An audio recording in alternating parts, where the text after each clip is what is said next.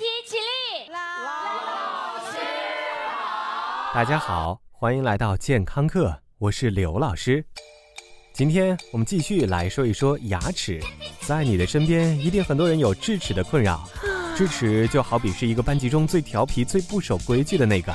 如果我们把咬合障碍导致的东倒西歪和智齿相比较，那简直就是小巫见大巫。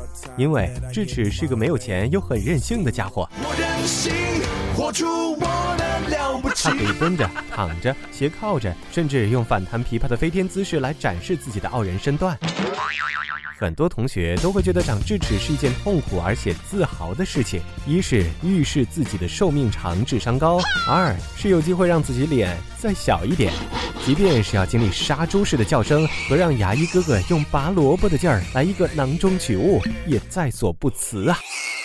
但其实，智齿就像很早以前在人体上就被进化掉的尾巴一样，是一个进化进行时的副产品。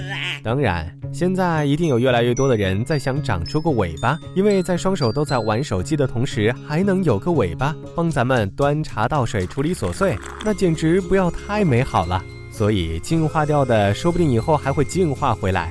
但对于吃得越来越精细的人类来说，要让智齿乖乖的长出来，那简直就是 Mission Impossible。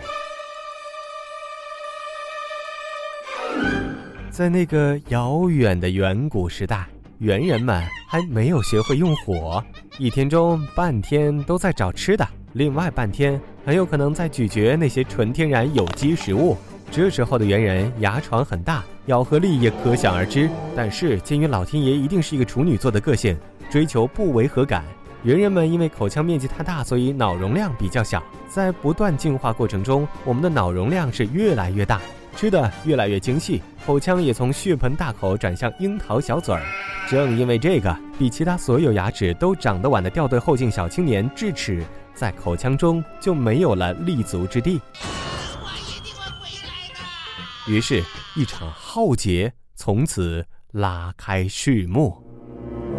社会青年智齿为了争取自己的权利，开始在全班同学面前撒泼，不是躺在地上不起来，就是抱着旁边的同学不松爪。最后的结果嘛，那就是大家都不得安生啊！当然，并不是所有人都有智齿的困扰，因为有三种人：一种是已经进化至百分之一百。他们的智齿不再萌发，第二种那是进化了百分之五十，只引进门却不给个位分，哼，小气。最后一种那就是还不着急进化的同学们，智齿安静的像一个美男子，乖乖的它就长出来了。所以只有第二种情况，也就是当智齿给你造成困扰的时候，你才需要拿它开刀。老师，智齿给我造成的最大困扰就是把我的脸给撑大了。同学。你确定你不是最近吃多了，或者你本来就脸大导致的心理作用？因为拔智齿能瘦脸，就像不化妆也能见人一样，自欺欺人。别忘了，在我们的牙床外围还有一大圈骨头，这些颌骨才是决定你脸型大小和形状的罪魁祸首。如果你认为智齿已经大到能让颌骨变形的地步，呃，估计得有拳头这么大。所以，请不要在拔完智齿之后脸的浮肿与消肿中迷失自己的内心方向，一定要坚信，我的脸就是这么大。所以，只有在以下情况出现时，我们才需要赶走智齿：一、智齿引起口腔炎症和神经痛；二是智齿导致你无法清洁口腔。三是智齿长歪了，欺负了其他同学；四是其他同学都长歪了，不得不舍弃智齿来矫正牙齿。脸大永远不是借口，大家还是平常心吧。感谢收听，回见。他对我笑了，我对他笑，多么可爱的一个大花猫。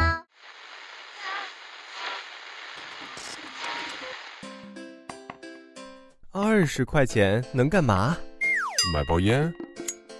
你知道吗？你吸入的焦油比包装上标明的至少高一倍。那买盒进口饼干。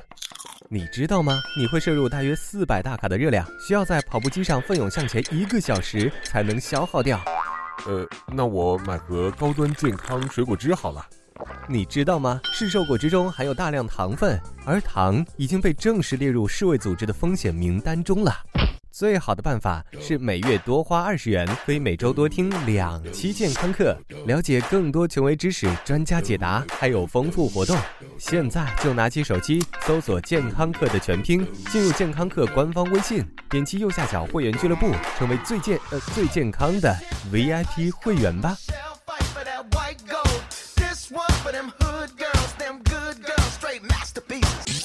If you want my love 刘老师又回来了。除了化作你家 WiFi 流量之外，刘老师还可以存在于以下地点：微信平台搜索“健康课”的全拼，官方讨论群九四四零八零七八，以及百度贴吧。回见喽。